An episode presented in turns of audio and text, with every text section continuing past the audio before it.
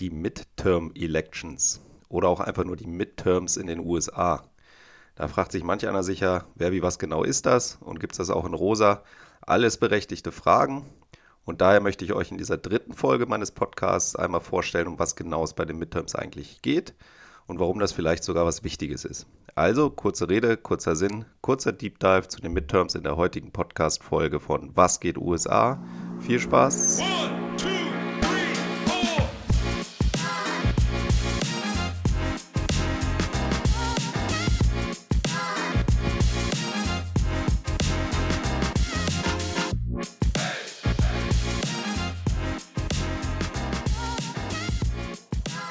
Kongresswahlen. Klingt ja jetzt erstmal gar nicht so sexy. Präsidentschaftswahlen klingen da irgendwie schon ein bisschen spannender, so ein wenig wie die Oscar-Nacht oder so. Okay, ist eine Oscar-Nacht, bei der man dann noch 33 Jahre auf ein Ergebnis warten muss, aber immerhin irgendwas mit Spannung und zwei Kandidaten im direkten Duell und so. Nettes Entertainment, allerdings eins mit ein bisschen Restspuren von dem Risiko, dass am nächsten Morgen der unsexiest Wannabe-Führer alive den Preis für die meist männliche Hauptrolle der Welt gewinnt. Die Midterm Elections dagegen sind halt Kongresswahlen. Sie sind immer jeweils zwei Jahre nach der letzten und zwei Jahre vor der nächsten Präsidentschaftswahl, mittendrin halt. Deshalb Midterms.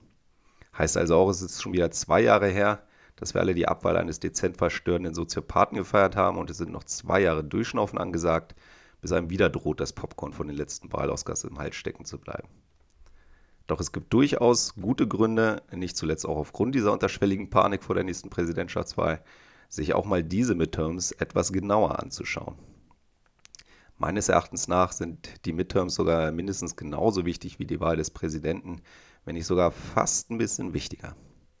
Warum? Dafür können wir am besten einfach mal einen kurzen Vergleich mit unserem Wahl- und Regierungssystem in Deutschland ziehen.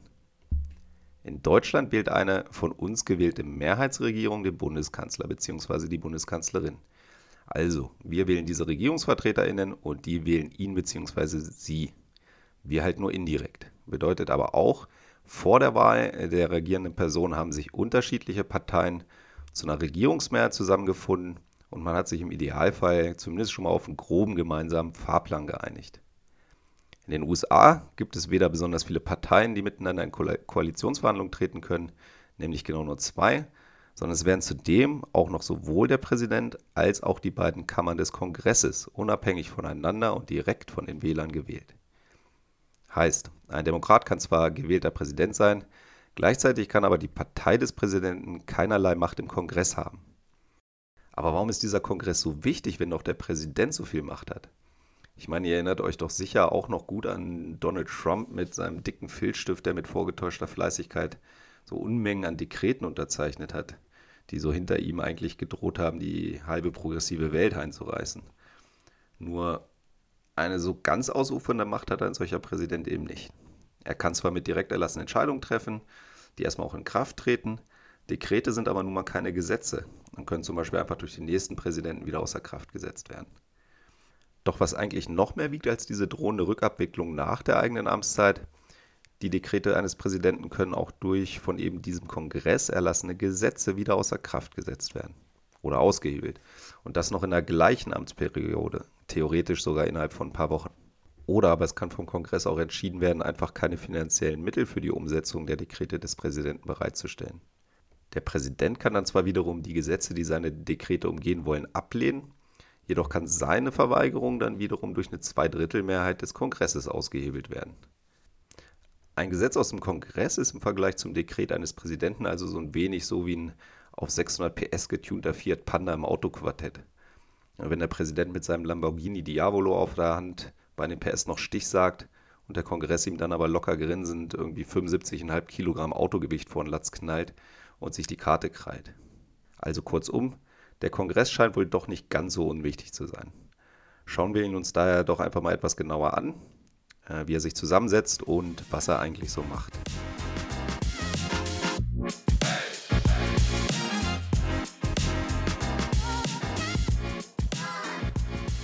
Der Kongress der USA besteht aus zwei Kammern, einmal dem Senat und dann dem Repräsentantenhaus.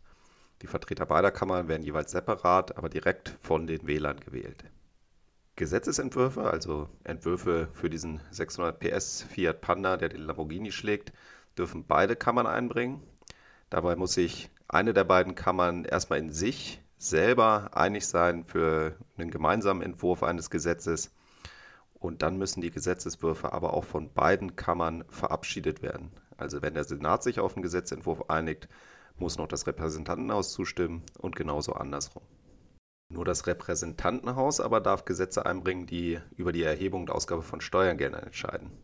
Äh, Money rules the world, sagt man ja so schön. Und tatsächlich ist das Repräsentantenhaus die eigentlich auch etwas schlagkräftigere Kammer im Kongress. Müsste man es miteinander vergleichen, würde das Repräsentantenhaus, auch oftmals einfach nur das Haus genannt, eher dem Bundestag als dem Bundesrat in Deutschland gleichen. Das Repräsentantenhaus hat dann jede Menge Fachausschüsse, in denen dann mehr oder weniger qualifizierte Repräsentanten meist eigentlich relativ pragmatisch Gesetzesentwürfe auf den Weg bringen. Dann wird im Repräsentantenhaus erstmal über diese Gesetzesentwürfe abgestimmt und tatsächlich geht der Großteil der Gesetzesentwürfe auch hier aus dem Repräsentantenhaus aus äh, und wandert dann halt zur Zustimmung in den Senat. Im Haus sitzen äh, 435 Vertreter, jeweils aus 435 Wahlbezirken in den USA.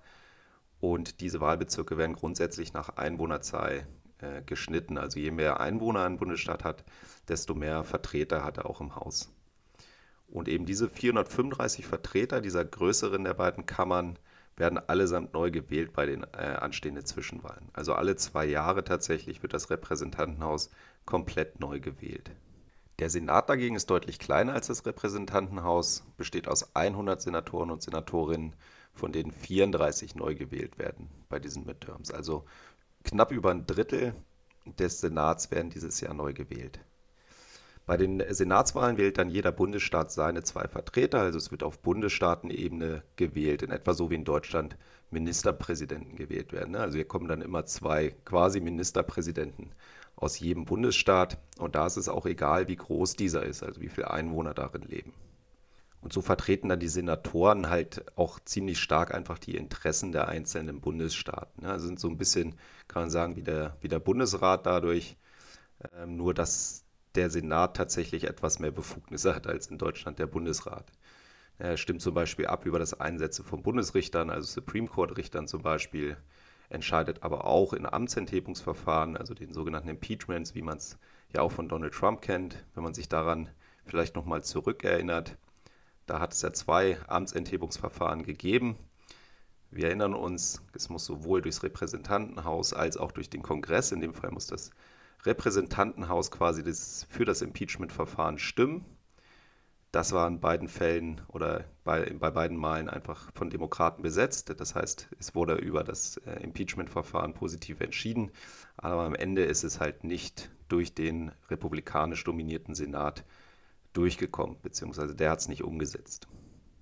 Und last but not least ist der Senat auch für die Ratifizierung internationaler Verträge zuständig, also wie zum Beispiel Klimaschutzabkommen und sowas. Also gerade in außenpolitischen Fragestellungen ist der Senat durchaus ähm, eigentlich das, die wichtigste Instanz im Kongress in den USA. Im Senat werden Diskussionen über Gesetzesentwürfe leider dann äh, nicht so sonderlich pragmatisch behandelt meistens. Man kann sich so ein bisschen vorstellen, wie so eine Stierkampfarena, wo jeder seine bundesstaatliche Agenda verfolgt, aufeinander losgegangen wird für die Fernsehkameras und am Ende teilweise ellenlange Vorträge gehalten werden, nur um den Gesetzgebungsprozess der Gegenpartei irgendwie zu behindern. Ihr habt wahrscheinlich auch schon mal vom Filibuster gehört. Da kann man wortwörtlich einfach so lange diskutieren bzw. Selbstgespräche, Selbstgespräche vor Senatorenpublikum führen, äh, bis die Gegenseite dann irgendwann halt ermüdet aufgibt, weil man merkt, äh, dass der politische Gegner sich zum Boykott dieses Gesetzesentwurfs entschieden hat. Ihr merkt also, als Präsident die USA zu regieren, ohne das Repräsentantenhaus und den Senat, ist nicht so ganz einfach. Eigene Dekrete, also so ein dicker Filzstift Lamborghini, sind ja erstmal ganz cool, aber haben eben wenig nachhaltige Schlagkraft, wenn der andere diesen Fiat Panda mit 600 PS auf der Kralle hat. Ohne das Repräsentantenhaus gibt es keine vernünftigen Gesetzesentwürfe für die eigene Agenda und ohne den Senat können diese dann einfach von auf sechs Jahre gewählten Verbalstierkämpfern wegpalabert werden. Am Ende braucht man also möglichst beide Kammern im Kongress, um halbwegs vernünftig durchregieren zu können und möglichst viel Zeit auf dem Golfplatz verbringen zu können. Das Ganze gewinnt dann natürlich nochmal an Bedeutung, wenn so eine extreme Spaltung zwischen den beiden einzigen Parteien besteht, die es überhaupt gibt so wie es aktuell halt der Fall ist. Ne? Die jeweilige Gegenseite einfach gerne grundsätzlich die Gesetzesentwürfe der anderen Partei ablehnt und man eigentlich nur noch so ein Politpogo erlebt. Fakt ist leider, dass diese Wahl für mindestens die nächsten zwei Jahre echt elementar für die US-Bevölkerung, aber auch für die Außenpolitik der USA sein wird. Sie wird darüber entscheiden, ob der amtierende demokratische Präsident es noch schaffen kann, ein paar dringend benötigte Reformen anzustoßen oder ob die Demokraten halt bei allem blockiert werden und es quasi die nächsten zwei Jahre politischen Stillstand gibt bis zur Präsidentschaftswahl. Und dieser Stillstand würde den Demokraten dann natürlich wieder vorgeworfen werden vor der nächsten Präsidentschaftswahl und entsprechend die Republikaner darin stärken. Politics von der ekligen Art halt. Fatal für die US-Bevölkerung, die unbedingt Veränderungen eigentlich braucht, aber perspektivisch wieder ein Präsident aller Trump wäre halt auch fatal für Europa, muss man sagen. Und genau darum lohnt es sich, auch hier aus Deutschland mal kurz einen Holzauge auf die ganze Sache zu werfen. Popcorn muss ja nicht gleich. Das kann man dann ja wieder für die nächsten Oscars hernehmen. Hält sich dann schon noch bis März. Das war erstmal der große Überblick, worum es eigentlich geht bei den Midterms. Ich hoffe, es hat euch etwas geholfen. Auf jeden Fall vielen Dank, dass ihr mir bis hierhin gefolgt seid.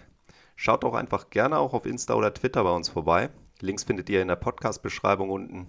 Und in der nächsten Folge schaue ich dann für euch auf die konkreten Entwicklungen im Hinblick auf die Midterms und gebe hoffentlich ein paar für euch auch interessante Einschätzungen und Prognosen ab. Ich würde mich freuen, wenn ihr dann auch wieder dabei seid. Bis dahin euch alles Gute, bleibt gesund, stabil, aber flauschig. Ganz liebe Grüße, euer Daniel von Offbeat Voices. Ciao, ciao.